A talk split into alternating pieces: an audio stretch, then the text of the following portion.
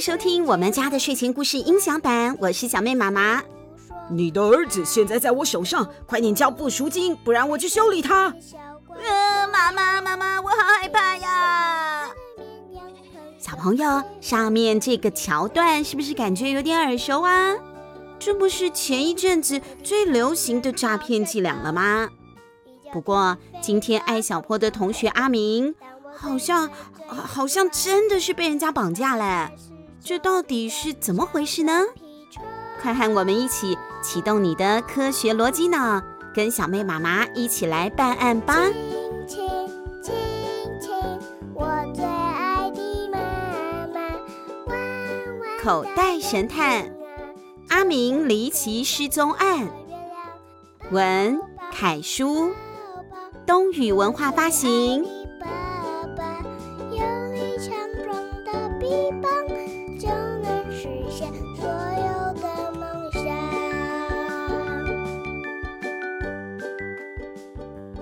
星期六下午的两点，艾小坡刚跟着爸爸从图书馆里回到家，爸爸就接到了一通电话。呃，是，我是小坡的爸爸。艾成功通话的时候还瞥了儿子一眼。什么？阿明？阿明他没有跟小坡在一起啊？艾小坡听到了通话的内容和自己有关，而且还听到阿明的名字，就小声的问：“老爸。”怎么回事啊？阿明好像不见了。艾成功把手机啊暂时挪到了嘴旁边，小声的这样回应：“阿明。”原来阿明中午吃完了饭之后，没有跟爸爸妈妈说一声，就突然不见了。急得阿明的爸爸妈妈到处的在找人。陪我在梦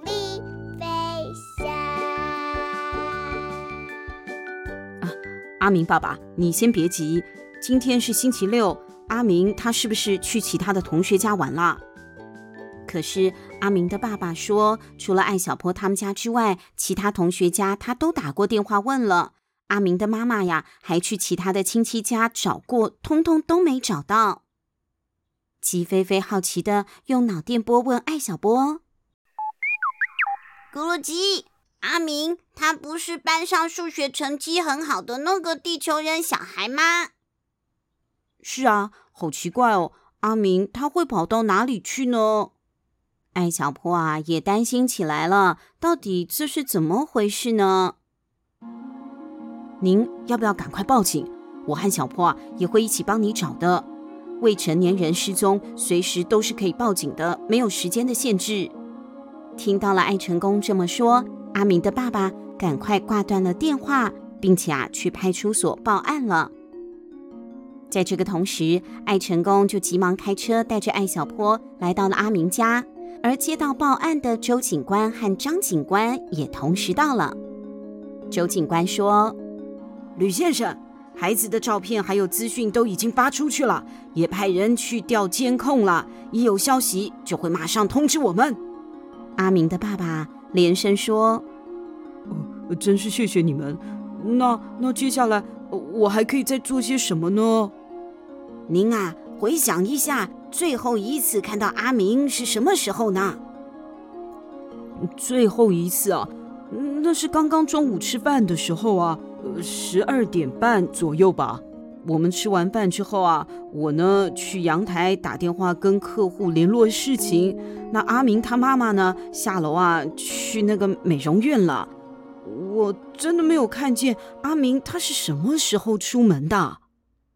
艾小坡掏出了他探案专用的小本子，把这一些啊重要的资讯通通都给记录了起来。小坡啊，你跟阿明同班，他昨天有没有提过他要去哪呀？哦，没有哎。昨天放学的时候，他跟孙大勇有聊了一下电动玩具的事情，可是他也没有说今天要去哪呀。爱成功也帮忙出主意了。呃，阿明这个孩子啊，念书很认真，会不会他是去图书馆，或者是到书局去了？阿明的爸爸叹了一口气：“哎呀。”他常去的图书馆和书店我都找过了，没有看到他呀。艾小坡看了一看时间，已经是下午两点半了，离阿明爸爸最后一次看到阿明都已经过去两个小时了。这啊，真的是让人很担心哎。阿明的爸爸妈妈已经找了那么多的地方，哎呀，这个阿明啊，到底是跑去哪里啦？不过这个时候，鸡飞飞鼓励艾小坡：“咕噜鸡，你不要紧张，要振作起来。现在要靠你的机智来帮助阿明一家人。”就在大家愁眉不展的时候，周警官的手机发出了震动声。一条语音讯息弹了出来，周警官开了扩音，里面传出了女警官温和的声音：“周队长，监控调到了，有两个监视器拍到了小孩的画面，影片已经发到您的手机里喽。”大家听到这样说，立刻就围到了周警官的身边。阿明的爸爸看到了阿明的影像，忍不住啊，激动的喊着：“这是阿明啊！”第一个监控影片显示，阿明在十二点五十五分的时候走出了家里的社区。第二个监控影片显示，阿明在一点半的时候走向了柳树大街。这说明一点半的时候，孩子还是很安全的。他要去柳树大街。周警官立即向同事发出了指示。立刻去查柳树大街附近的商店，还有往来的社区。听到了柳树大街，艾小坡啊就很纳闷的抓了抓头了。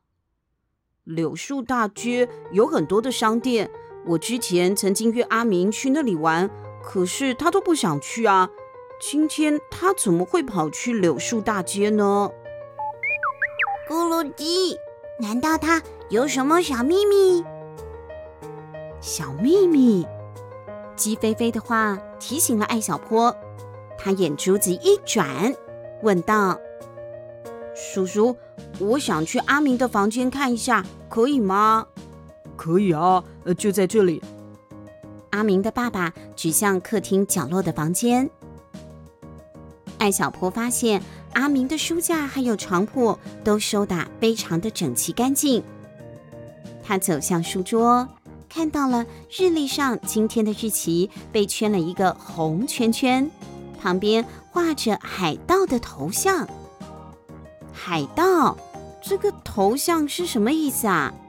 艾小坡一时之间也推理不出什么所以然来。他让鸡飞飞去查看一下房间里头还有没有其他的线索。鸡飞飞驾驶着蛋壳飞船，一下呢贴着天花板，一会儿啊又钻到了床底下，终于有了收获。艾小坡根据鸡飞飞的指引，爬到了床下，找到了一张花花绿绿的纸。他把那张纸拿出来，发现是海盗电玩城的宣传单。海盗柳树大街两点，我知道了。鸡飞飞，我需要你的帮忙。咕噜鸡，我知道你想要让我去哪里，我现在就出发。很有默契的鸡飞飞，不等艾小坡交代，就咻的一声飞出了窗外。没过多久，他就通过脑电波发过来调查结果了。果然，艾小坡的猜测啊，完全正确。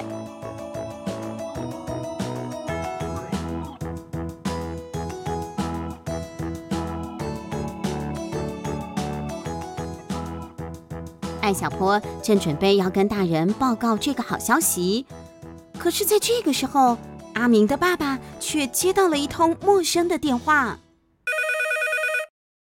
他立刻打开了扩音，只听到电话里传出了一个类似漫威电影里大反派萨诺斯的声音：“你是梧桐小学三年二班吕明明的家长吧？”“哦。”哦，我是啊，请问您是谁啊？你的儿子在我的手上，想要他安全的回家，就乖乖的交钱出来。哎呦，怎么会发生这样的事呢？那个声音啊，听起来好邪恶，好凶哦！什么？阿明的爸爸又急又惊。周警官用手势提醒他稳住情绪，千万要冷静，继续的跟那个绑匪对话，拖延时间。同时，他让张警官通知在派出所里的同事，对绑匪的号码进行追踪。周警官边说边打开了手机的录音功能，并且把手机递给了艾成功，由他来负责录音。阿明的爸爸按照了周警官的指示，故意拖延时间。他问：“呃，你你这个话到底是什么意思啊？”想要儿子回家，就在下午五点之前准备二十万。绑匪威胁：“二二十万？这这这怎么可能呢？这么短的时间，我要到哪去？”二十万送不过来，你的儿子就没命了。绑匪打断了阿明爸爸的话，并且挂上了电话。太可怕了！客厅里啊，乱成了一锅粥了。大家原本以为阿明只是一时淘气，偷偷溜出去玩，可是没有想到，现在啊，竟然接到了绑匪的电话。这，这是绑架啊！艾小坡越想越觉得不对劲，急忙和在外面侦查的鸡飞飞联络。鸡飞飞，你那边能看到阿明吗？他。被绑架了，咕噜鸡，什么绑架？他可以自由活动啊，他好得很。没有被绑架，那奇怪了，这通电话又是怎么回事呢？艾小坡觉得事情真的是太怪了，得尽快的找到阿明才行。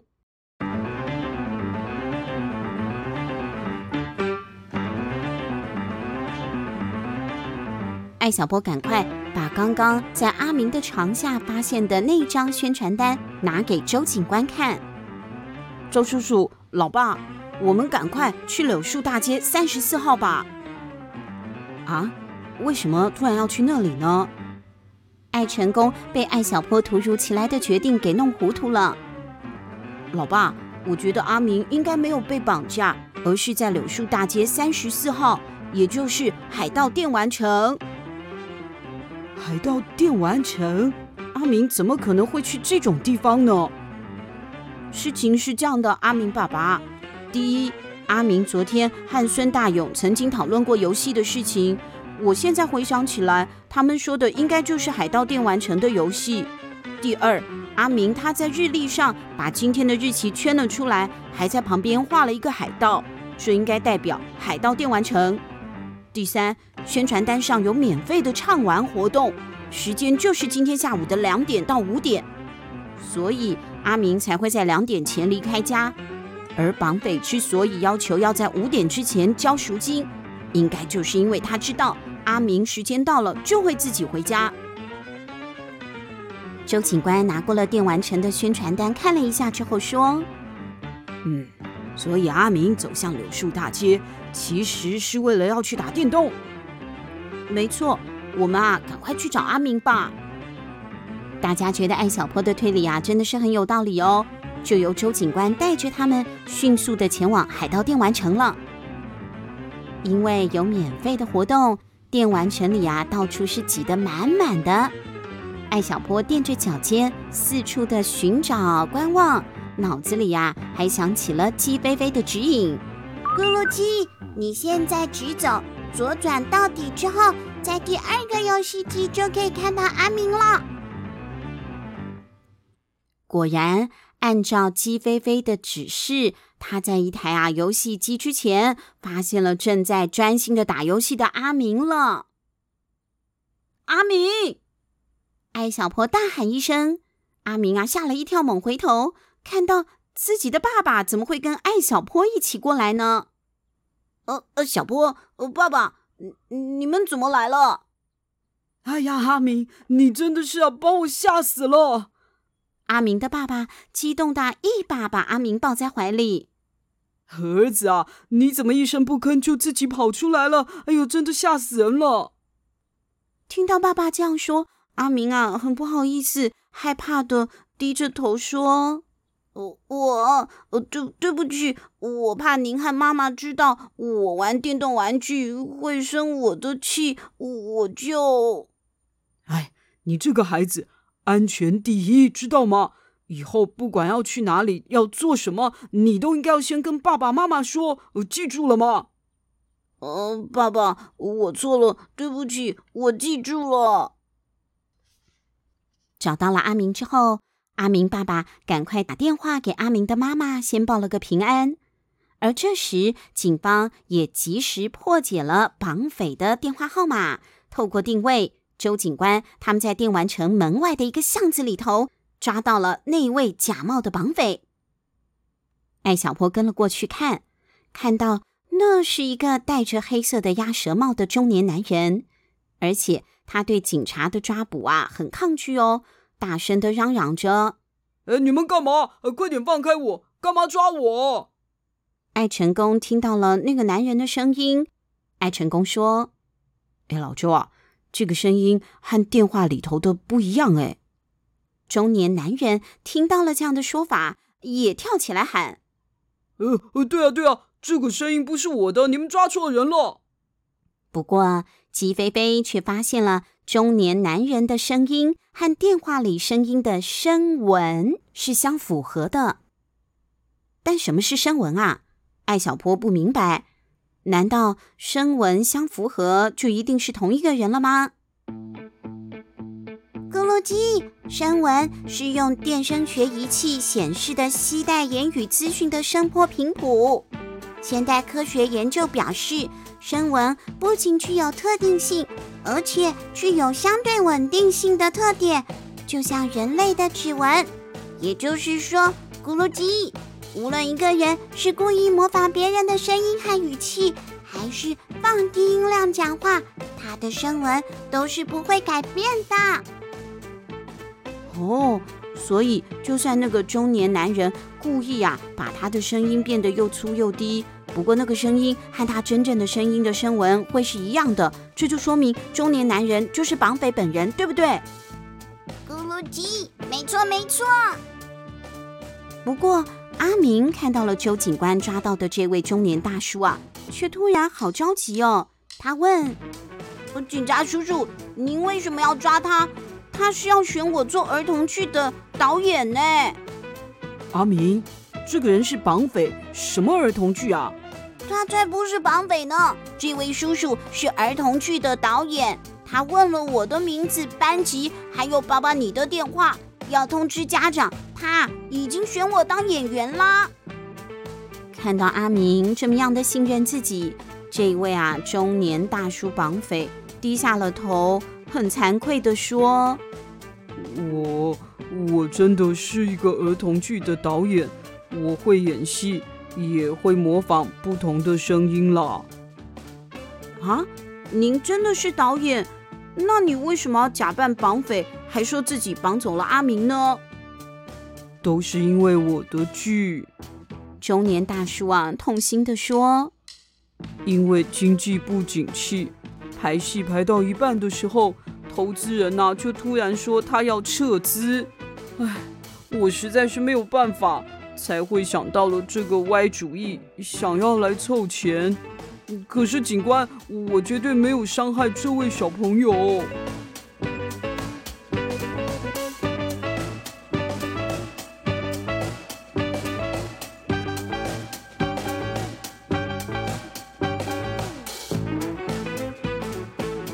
周警官把中年男人带上了警车。阿明的爸爸。拍拍儿子的后背说：“以后啊，你千万不可以把自己家的资讯随便告诉陌生人，安全永远第一哦。”呃，对不起，爸爸，以后我不会自己跑出来，也绝对不会随便相信陌生人了。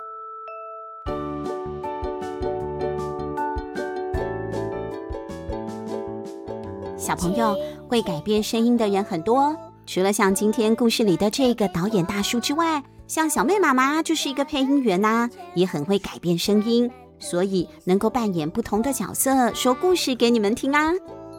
听了今天的故事，小朋友，你们有没有学会了？绝对不要随便的相信陌生人，更不可以把自己的基本资料，什么名字啊、电话、读什么学校这些，通通都告诉陌生人。你不要以为没有什么事情哦，陌生人呐，拿到了你的这些资料之后，很有可能就会拿来做坏事，所以一定要心存警觉，好不好？这一系列的口袋神探故事，我们就为大家制作到这里了。小朋友，如果对侦探故事有兴趣，可以试着自己阅读看看口袋神探系列，从文字当中能够得到更多的收获哦。我们家的睡前故事，下个星期还会有其他有趣又好听的故事要上档哦。我们下星期见，拜拜。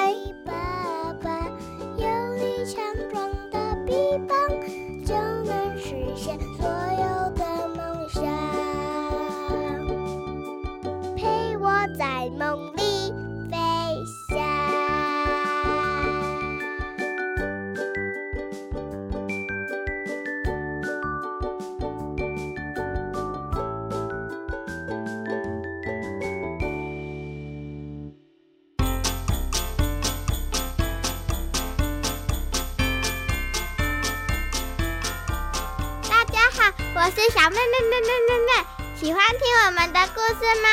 现在可以透过节目的赞助功能来请我妈妈喝一杯咖啡，或是让我买一件喜欢的文具，会让我们说故事说得更有动力哦。